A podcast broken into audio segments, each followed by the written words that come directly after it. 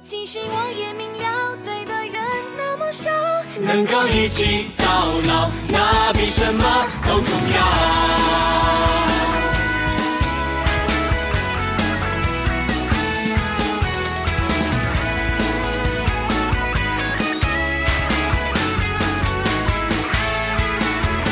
总是为自己烦恼。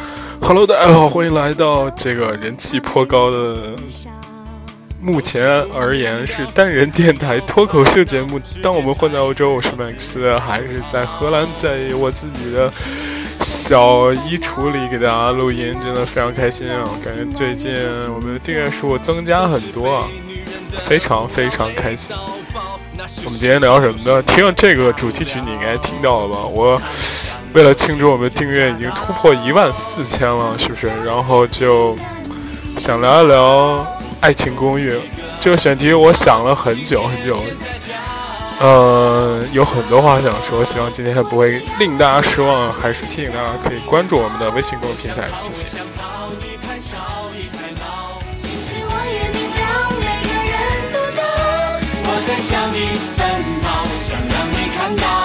只要我只要对我笑，对我好。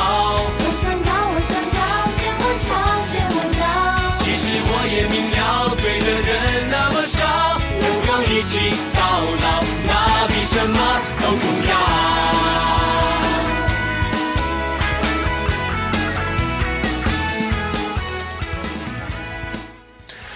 我不知道，因为这个歌很长啊，所以我们赶快跳到这个这个正题内容啊。因为今天内容真的超多，然后我会引用很多我个人觉得《爱情公寓》里比较不错的桥段给大家放一下。嗯，我不知道为什么在 那个录了这么多期电台的时候，突然觉得高大上这个事情很无趣，不知道为什么，可能周围高大上的人太多吧，天天讲道理，给大家说什么你应该去干什么，怎么样才能牛逼什么之类的。然后我有一天突然觉得，就今天突然觉得，我操，好累啊，好烦啊。然后就不得不分享一下自己的一点点经历，就是我每当我烦的时候，都会看《爱情公寓》。我不知道为什么，可能是一种怎么说习惯吧。从最早的时候，第一季、第二季、第三季、第四季，嗯，就是他一直给我了很多快乐和正能量吧。然后，而且最最重要的是，看这个片儿的时候很放松，你不需要思考任何东西。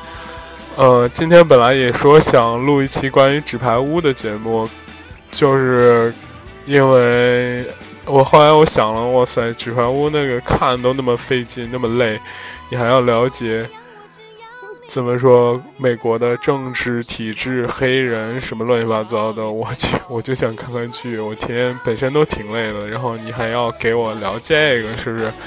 其实挺没劲的，反而《爱情公寓》。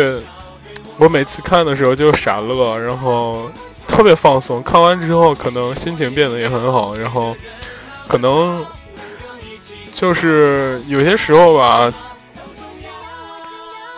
我不是抨击，就是其他人做播客的，哇塞，就可能人家确实想传播那种价值观，但是吧，我我传播一段时间，我真觉得挺挺累的，真挺累的，所以想给大家聊一聊《爱情公寓》。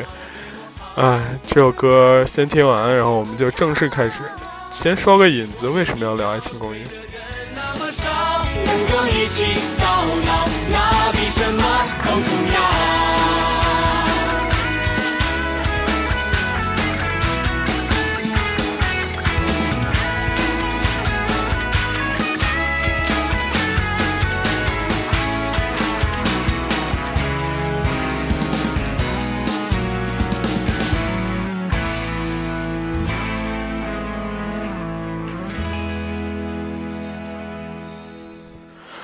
我觉得我们回来接着聊《爱情公寓》。嗯，我觉得《爱情公寓》对于我来说是一个很理想，是一个很理想的状态，就是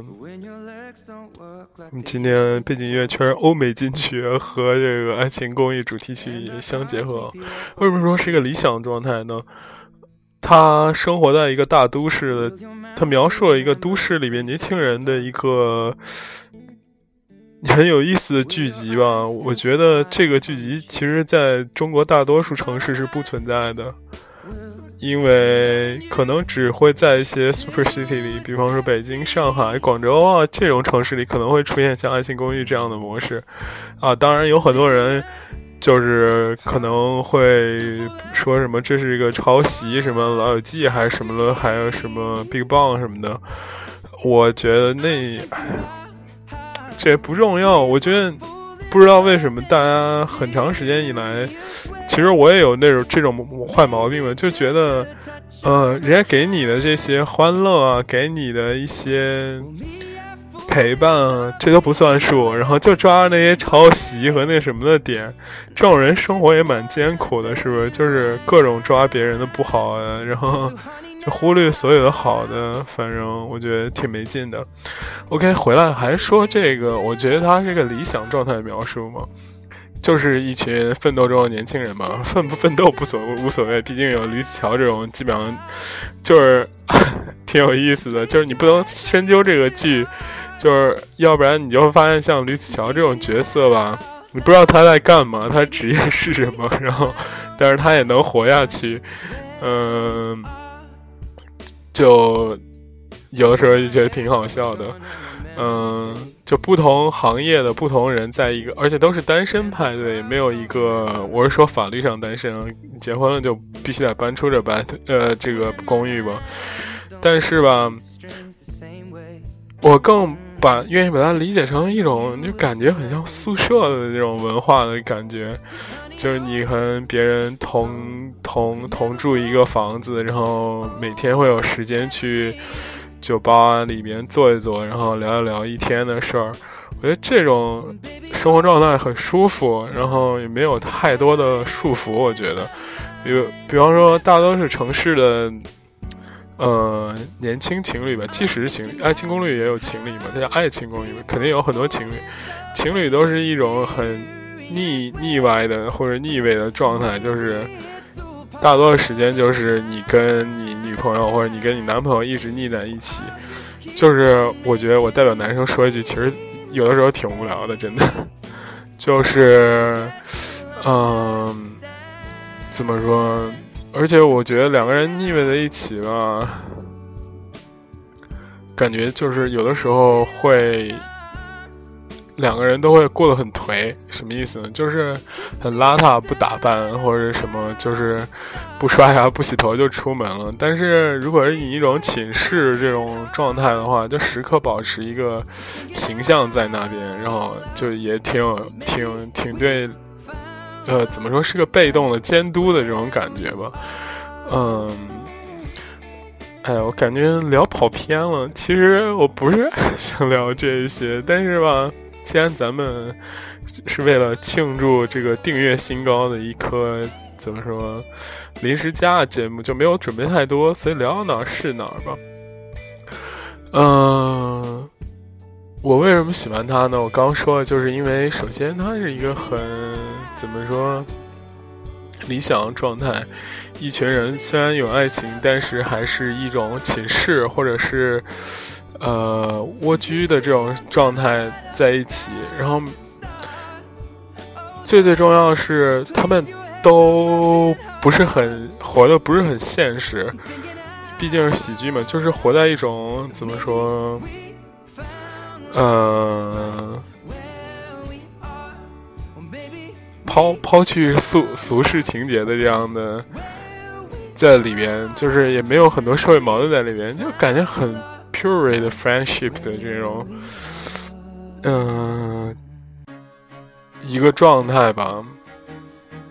有的时候可能会吵吵闹闹啊，有的时候被感情折磨，有的时候被工作折磨，是不是？但是真正的生活之间的遇到困难或者什么的，都会可以向朋友倾诉，或者可以向。这些同同同龄人倾诉。嗯，哇塞，说到这儿突然感觉没词了。那我想给大家放一放，就是我认为《爱情公寓》里特别能打动我的一些桥段，真的，这可能是我们今天的重点。哎，真的，这期感觉没办法要求收视率了，完全是一个情怀作品，真的很，我觉得《爱情公寓》算是我我我的一个符号，或者我的一个记忆中的很很深的一个 signal signal 吧，是不是 signal signal 是不是信号？symbol symbol 应该是 symbol 是吧？symbol 是符号吗？哎呀，我好，最近这个都背点大词儿，这小词儿忘了。signal 是信号，symbol 应该是 symbol。好的，就是记忆中的一个符号，就是你想起来这帮人，说哇，虽然他们不出第五季、第六季、第七季了，但是你看前四季，就觉得哇塞，这个笑料、这个梗还在那儿，然后经久不衰，然后不单有梗，还有陪伴，不单有陪伴，还有一些所谓励志的环节。嗯，真的特别好，我觉得，可能平时时候下班的时候，我们可能没有朋友来陪你，然后你可能需要自己做饭，然后也没有情侣或者是爱人可以让你思念，更没有一个同事同窗听你倾诉，或者是怎么说。让缓解你的这个孤独，然后你看呢，有有的时候我就想，可能这个剧就是你的一个倾诉对象，可能他就是一个陪伴人。剧里边的这些人物，像陈赫呀，像吕子乔啊，因为除了陈赫，其他人都叫不上明白名字。那就像曾小贤啊，像吕子乔啊，像一菲啊，像这些人，可能他。对于现实生活中的一些人，对你的意义来说，可能更强一点。虽然这话听上去有一点在说胡话的感觉，但是我觉得真的是这样的。就是很多人，比方说《老友记》拍了十季吧，还是多少季？很多季，《Big Bang》也是，是吧？就你有时候感觉剧里的人陪你的时间，其实有的时候比你的一个远房朋友或者一个。不熟的同学陪你时间久的久多的多，所以只要是陪伴都会有感情，然后就很容易陷入这个于此。而且除此之外，他还给了笑料和一些励志的话，我觉得有的时候吧，还挺可以打动我的。我们先放一段吧，这一段是我截取在从那个。这个第二季的《爱情公寓》第二季第一集，就是那个张伟刚刚出现的第一集，他就错过自己和老婆的这个婚礼。对，还有一个事儿我还要说一下，就《爱情公寓》其实还是教会你很多，就是如何你面对挫折的这种办法。它有点像怎么说王大锤的感觉，嗯，万万没想到，感觉就是。你遇到挫折怎么办啊？然后就生活让你这些不如意已经来了，然后你怎么办呢？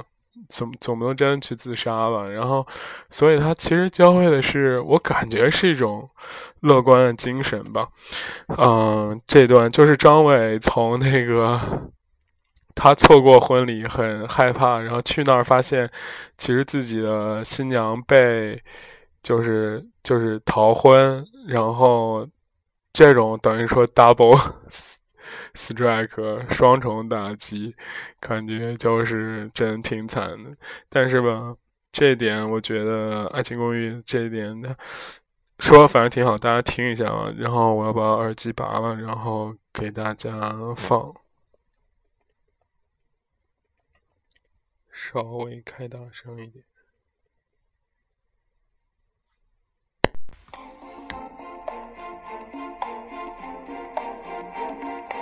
看，你朋友张纸条给你。嘿，新来的。如果你活着出来，来我们这儿吧，爱情公寓三六零二。哦，哦，变化，真的。国语的爸爸已经赞助了不少装修费吧？这里刚翻新不久，宽敞的很。反正我弟弟不在，你们先住在这儿吧。谢谢你，一菲姐。不用谢。啊，也谢谢你，段谷君。从今以后，我们就是邻居了。私は悠悠です。よろしくお願いします。嗨，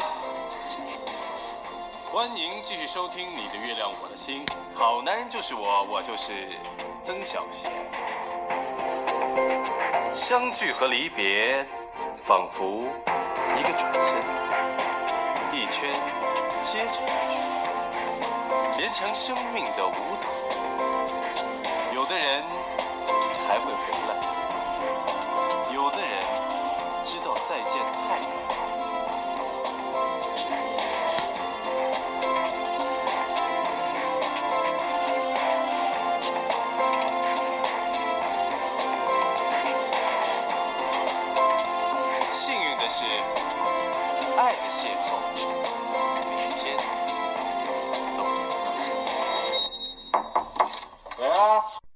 是不是？然后就，嗯、我不知道大家就是看完这段时候会不会有一点点小小的，就是唏嘘感慨吧。嗯、就是每次看《爱情公寓》的时候，哇塞，没有音乐，感觉自己在那儿听着自己声音聊，真有点恐怖。嗯，放一个轻松一点的。就是有的时候你这些很感动桥段，我感觉也不一定是感动吧，就是稍微有一点哲理的桥段，哇塞，感觉《爱情公寓》也可以有哲理。后面几段更精彩啊！大家一定要听到后面，后面的几段真的非常精彩，特别是有有有一段是子子乔和秦雨墨就是一起的一段，就是讨论关于年轻的，关于怎么说，到底是生生是呃怎么说你是呃心老了和真实老了这样的一种过过程，我觉得。有的时候很真的很积极，很正能量。我不相信，我我之前是很不相信正能量这个事情。我觉得就是蠢的事发生了，就错误的事发生了，或者不好的事情发生，可能就是你的问题，那你改正就行了，跟什么能量不能量没什么关系。但是后来我觉得，有些事情的时候是会存在一种无力感出现的。比方说，就是这样的事情发生在你身上，比方说。你没有赶上你婚礼，你本身很愧疚，觉得已经生 生活像屎一样了，就像 shit 一样。但是，当你去那的时候，发现我操，还有一层打击，就是你已经躺在地上了，突然发现还要有人再踩你一脚，就发现说，说我靠，并不是因为你的错，而是你新娘在你你没出现之前就跟别人逃婚了。我操，那这种打击。你就觉得我靠，感觉我已经躺在地上了，我已经没有装逼了，还有人踩我，使劲往我把我往地底下踩，这种痛苦我觉得是非常惨的，是吧？但是他又用一种怎么说很积极的方式扭转回来了吧？相聚和离别就像一个圈一样，对吧？一圈一圈，就是但是就是爱的邂逅就永远不变嘛。你换一个角度看，这个生活可能并没有对你那么糟。可能你在经历一些痛苦的时候，你就觉得，哎，是不是怎么说？我换个角度看，他可能也没有那么惨，也没有那么糟糕。如果我娶了一位还要犹豫在结婚前还要犹豫要不要跟我在一起的人。我真正要跟他过一辈子，是不是才真正是一个比较大的错误呢？对不对？就是好正能量，真的好正能量，感觉今天已经自己已经荣升为自己比较讨厌的人，鸡汤教主。好，给大家放第二、第二、第二、第二部分。这第二部分呢是这个啊，我想想，这个顺序到底怎么放才好呢？Whatever，我们现在网不好，先放着已经缓存好的。这个是第四季的一点，嗯，是展博，然后终于离开爱情公寓，去寻找他自己喜欢的。展博不是一个工科男嘛，他一直很想用理工科，然后这种梗在搞笑，然后但是吧。理工科人有的时候其实并不是都像乔布斯或者是扎克伯格那样真正的就就要做商业，他可能真正觉得保护一些事情啊，做一些真正自己力所能及的事情才是正道，对不对？展博，我感觉他塑造这种形象就是这样的，嗯，这点是也是最好贤念的一段独白，我觉得他每次念独白的时候，我觉得挺帅的，来给大家听一下。没错，有些幻想了很久的东西，到最后你会发现，并非像预想中的那样，既不美好，也不可怕。就像这个门后的世界，只是一个被遗忘的橡皮针，但是却依然无法阻挡年轻的心为之憧憬，为之疯狂。跳过眼前的那道坎儿，红色的念想，也许只剩下蓝色的冲动。但你真的会发现，你想扔掉的东西已经抛之脑后，而你想要得到的，已经牢牢的捏在手心。欢迎收听《你的月亮我的心》，这首歌送给我的一个好朋友。恭喜他成为了一名地球卫士。明天，在地球的某一个角落，我们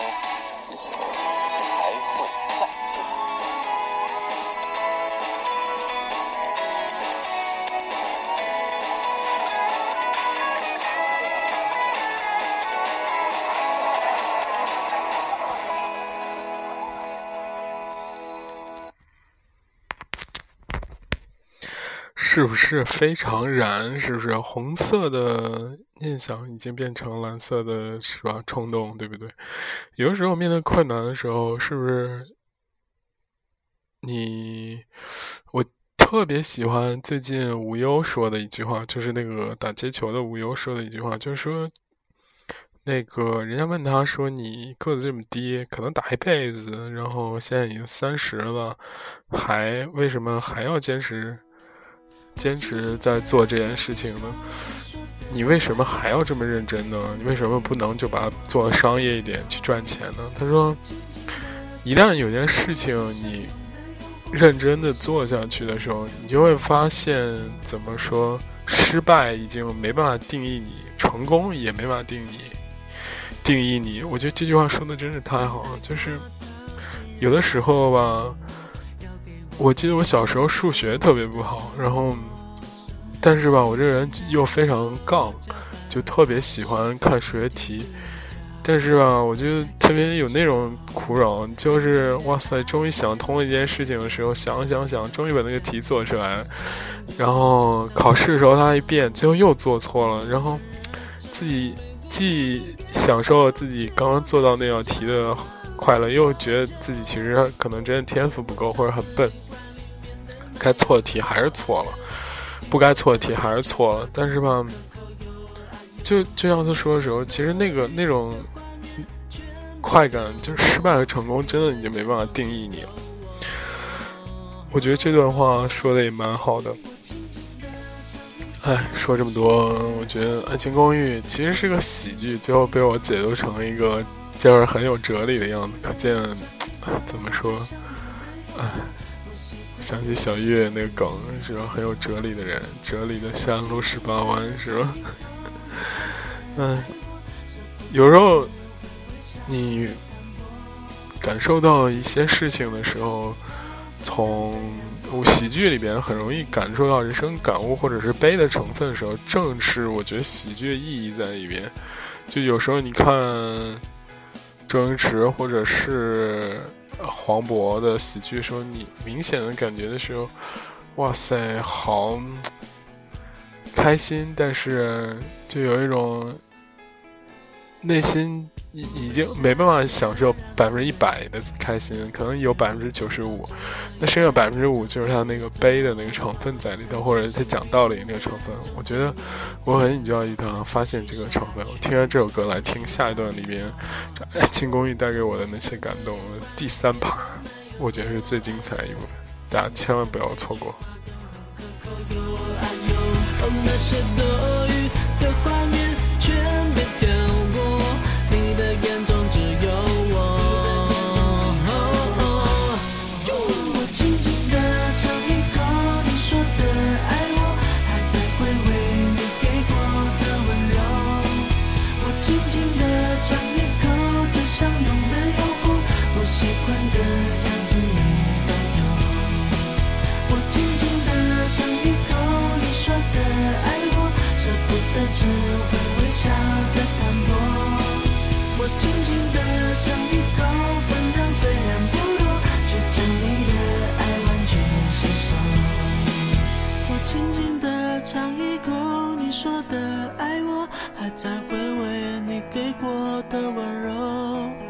我轻轻地尝一口，味道香浓的说，我喜欢的样子你都有。我轻轻地尝一口你说的爱我，舍不得。不知道为什么，我每次听这首歌的时候就特别想哭，我真特别想哭，就是甜甜的，就这么那个什么的时候，大家听那个歌词的时候，我轻轻的尝一口你说的爱我，什么，你有没有觉得这有一种甜蜜背后的那种悲伤在？我不知道为什么自己会有这样的想法，就是好好好。好，就是感觉，我给大家举个例子，就是你跟你女朋友或者你跟你另一半的时候，出来一个超级超级蜜月期的时候，就恨不得你长到他身上，他也就黏你黏的不行的时候，就马上就要出事儿。但是每个人都知道马上就要出事儿的时候。就是就会有一种很想很无奈的感觉。你也知道，就是烧开的水，水不可能一直烧开，是吧？你肯定有慢慢吸平息的时候，就是平静的时候，平到常温的时候，我们可以喝的这种状态。但是那个烧烧开的这瞬间，真是太就是美了。然后你就觉得哇塞。你拥有这一刻的时候，你没有办法完全享受它，反而是想的是以后我没有这一刻的时候的痛苦。我操，这太惨了！我就觉得每次听甜甜甜的，就是这种感觉，就是我靠，你拥有那一刻怎么这么美好，然后就没有拥有的那一刻就，哇塞，这剩下很长时间我没办法拥有这种甜蜜的时候，就挺惨的。来，我们来听这一段，我觉得非常牛叉的这个。关于青春的这个，哎，我先介绍一下背景吧。就是子乔和雨墨，雨墨的时候过二十九岁还是二十八岁生日，突然觉得自己就已经很老了。我不记得，不知道大家记不记得这，就觉得自己我操，已经快三十了，就是很悲观，对自己非常悲观。然后就。这个心境就挺蛮符合我心境。我今年二十六了，然后突然就觉得，我靠，真的有些事儿，你跟那些二十几岁或者十几岁小孩，你没办法说很清楚。然后你们的之间的代沟一点点产生，然后他你自己在。Worry 或 concern 一些东西，或者就是担忧一些事情的时候，他们并不能就真的 fully understand。他们觉得我靠，人生就是应该做自己喜欢事儿，什么什么之类。他并没有考虑到这些时候，然后你就觉得我操，自己跟年轻人就真的不再年轻了，然后就不是那种二十几岁那种往上就要干死别人那种年轻，就有一种就是失落的感觉。然后呢，子乔就要。安慰他，他就是怎么说？要证明他，他俩就做了一打了一个赌，就是说子乔说我可以完成，就是什么卡片，年轻人应该做多少件事儿什么之类的，就是他们写了一个卡片，其中比如说穿耳洞啊，然后不看电视啊，然后比方说什么跳闹 belly 啊，染一头黄发啊这种事儿，然后呢，雨墨就去干那些，就比方说。三十岁应该干的什么事情啊？就这些，就是编剧可能想表达这样一点嘛。然后这时候，这个子乔已经快完成了，但是自己也坚持不下去了，然后他就发了一些感慨，然后正好在酒吧里碰见雨墨，大家可以听一下。我不知道自己这个录音设备 iPhone 六 S 到底怎么样，但是我真的很想让大家听到这一段的情感。不知道大家听过三十分钟的还有没有了？来。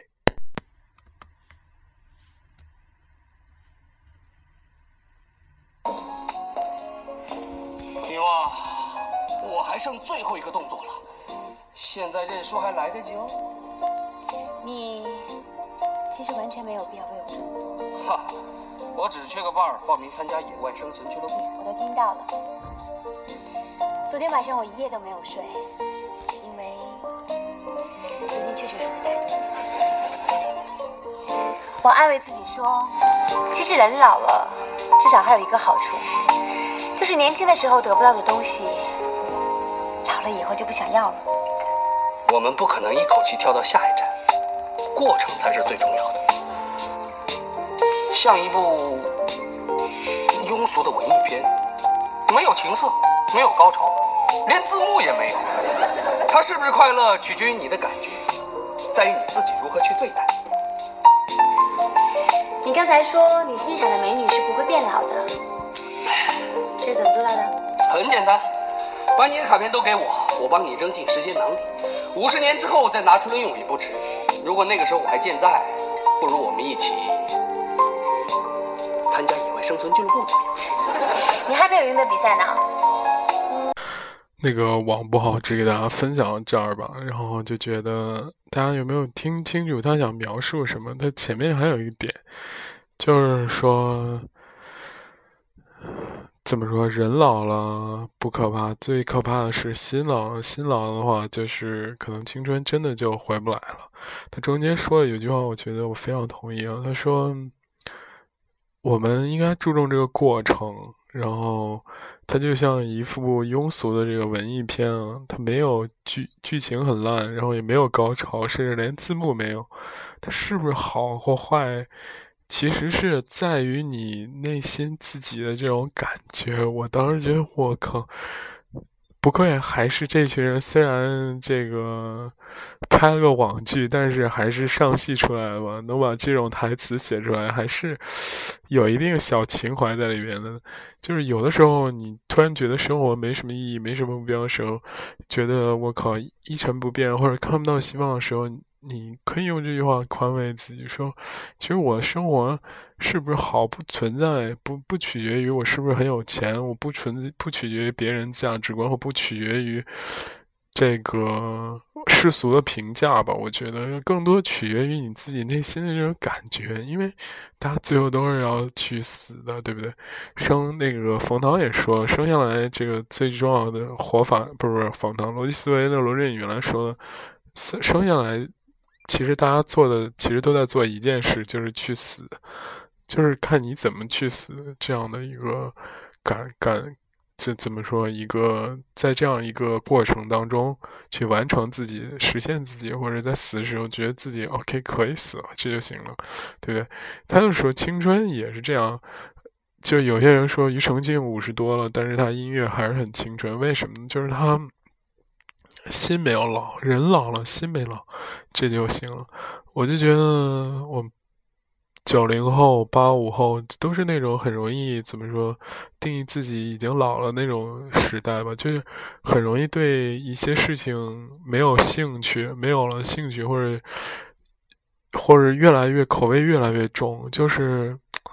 怎么说？已经到了一种很 crazy 的地步。就你看那些新生代的艺术家，或者是那种 contemporary art 现代艺术，你看都已经怪到什么地地步了。我反而更喜欢油画，或者是塞尚，或者是不是塞尚？那叫什么？莫奈是吧？莫奈。那些古典油画，或者是我们中国一些油画家，你看那些现代艺术已经重口味到什么程度？包括网络的语言已经重口味到什么程度？就是包括现在一些现象已经重口味什么程度？为什么呢？大家仔细想想，就是评价系统太单一了，大家都为了一个怎么说？一个相同的目标，就是赚钱，比钱谁钱多呗。那你在这相同一个评价体系里，你只能越来越出位，因为一开始底线你就放那儿，你想博得更多眼球，得到更多功名利利禄，就只能怎么说，用更多的怎么说突破底线来做吧。比方说映客。我操！比方说新生代一些直播吧，我觉得映客是最他妈垃圾的一个，真的。我之前不想喷它，是因为觉得吧，这些软件可能是一个新的模式，我我可能自己需要一个接受过程。后来我他妈觉得真是他妈的无聊。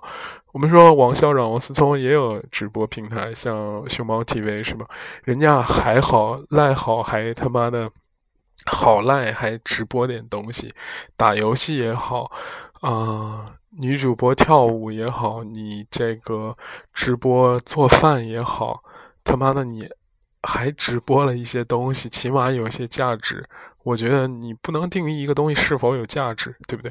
但是他妈的直播映客就直播自己在那儿说啊，谢谢谢谢大家，点一下关注，感谢送礼物，这个意义真的在哪里呢？我我看不到。所以我觉得，为什么要说这个事情呢？啊，对，还是说这个评价体系单一和最早之前说的这种人为什么觉得这个对什么事情提不起兴趣，可能就是因为评价体系太单一，而且导致你口味越来越重，是吧？有的人，我操，是吧？这个一般的重口味已经真的满足不了他了。回到这《爱情公寓》，我觉得他说的这个，其实我们更应该，我个人认为啊，同意我的，你你你你就是同意就好；或者不同意的，您也别这个，就按照您的评判评判体系去走嘛，对吧？咱们互不相干涉，对吧？我觉得他说的挺对一点，就是说他在于你真实内心的感觉，你真实觉得什么对是什么对，或者我现在说一个比较出位的点，就是你就觉得。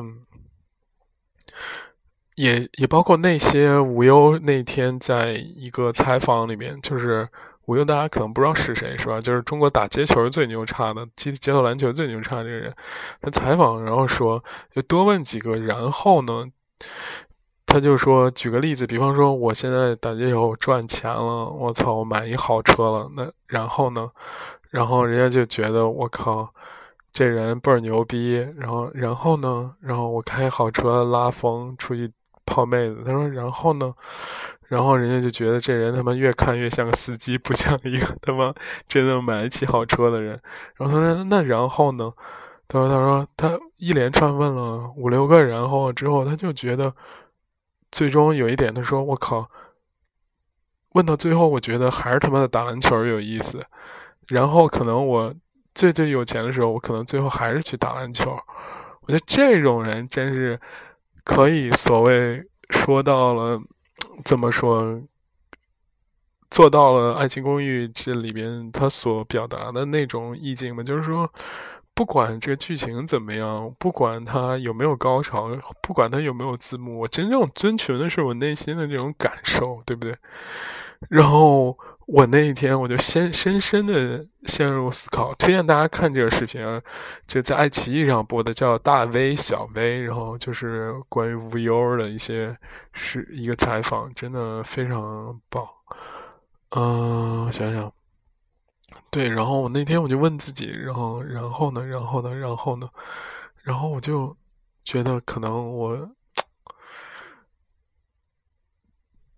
说不出自己一个非常 focus 的点，但是我知道自己应该是一个什么样的人。比方说，我在树，就是我在我可能觉得自己真正的就是一个，嗯，文艺商人吧，不知道，就是有情怀的小商人，爱读书的小商人吧。不求大富大贵，只求将来自己有咖啡馆，有个嗯小酒馆，有个小饭馆。名字我起好了，喝喝咖啡叫咖啡馆，喝酒叫小酒馆，吃饭叫小饭馆。开三个店，然后再开个书店，卖一些自己的设计的小玩意儿什么的，我就挺开心的。我觉得你到时候。就是不要混得太惨，也不要混得太牛逼。我之前还觉得自己可以当什么互联网巨头什么的，后来觉得哎，洗睡吧，他没人那么渴望这个金钱或者是某个评价体系那么牛逼，觉得还是想当一个很文艺的这个，家最好可以出本书啊什么的，能不能拍成电影啊都无所谓，就是这样一个人嘛。不知道能不能实现，所以，OK，我放最后一段也是啊，最后一段不放了，再给大家聊会天。今天就到这儿吧，也很开心，在荔枝这个平台上，反正分享自己快一年半，快两年了吧，我靠！哎，时间真快，今年六月份感觉已经快两年了都。我那天看荔枝有一个活动是记录你的声音，我觉得真的有的时候特别巧。我是在某一年的我的生日下载的荔枝，第一次登录荔枝。我靠！我当时觉得，我操，这难道也意味着一些什么吗？我记得那一年好像是刚出国的第一年，然后就是一开始听其他广播，什么窄播呀，什么最早一些其他的，后来听到荔枝，然后不知道。可能也输到一个情分吧，导致我认识从通过荔枝，我认识那么多的人，然后那么多人也通过荔枝认识我。我，嗯，特别是在欧洲生活的一些一些人，他们在欧洲，然后因为听了我的电台，然后知道我，然后导致我有的时候出去旅游的时候，或者是。无论经过他们城市，跟他见不见面，觉得哇塞，原来这个城市也有我的听众。然后，有有些朋友可能会路过鹿特丹的时候来跟我见个面，吃个饭什么的，我觉得也是蛮开心的。我觉得你从某种程度程度上定义的话，觉得这个当我们混在欧洲这个电台其实就是一个爱情公寓，然后只不过常住的人只有我，然后曾经有过。比方说，啊，瑞驰阳，比方说偏分和尚，比方说有小溪，比方说有 Q 姐，比方说有很多人，就是只不过他们离开了我们这个爱情公寓，走了自己的路，然后我们也是非常祝福他。然后，那我。就是很开心自己有一个这样一个地方来寄存自己的精神世界，是吧？豆瓣儿那个新的广告不是叫“我们的精神角落”吗？他说：“除了我有一个秘密，除了这个秘密，我跟大多数人都一模一样。他那个秘密是什么呢？他就是可能就是自己有一个精神的角落。我觉得，当我们回到澳洲，就是我的精神角落，就是有什么想说的事情，可能我不知道会不会对我家人说。”可能将来会不会对我妻子或我儿子说？但是我可以通过这电台，然后通过这个广播，可以对更多的人说，更听到的每个人说。然后我觉得，哇塞，今天是三月六号，我记得我们电台是六月六号成立的。再过三个月，我们的电台都快两年了。我靠，太他妈不容易了，真的。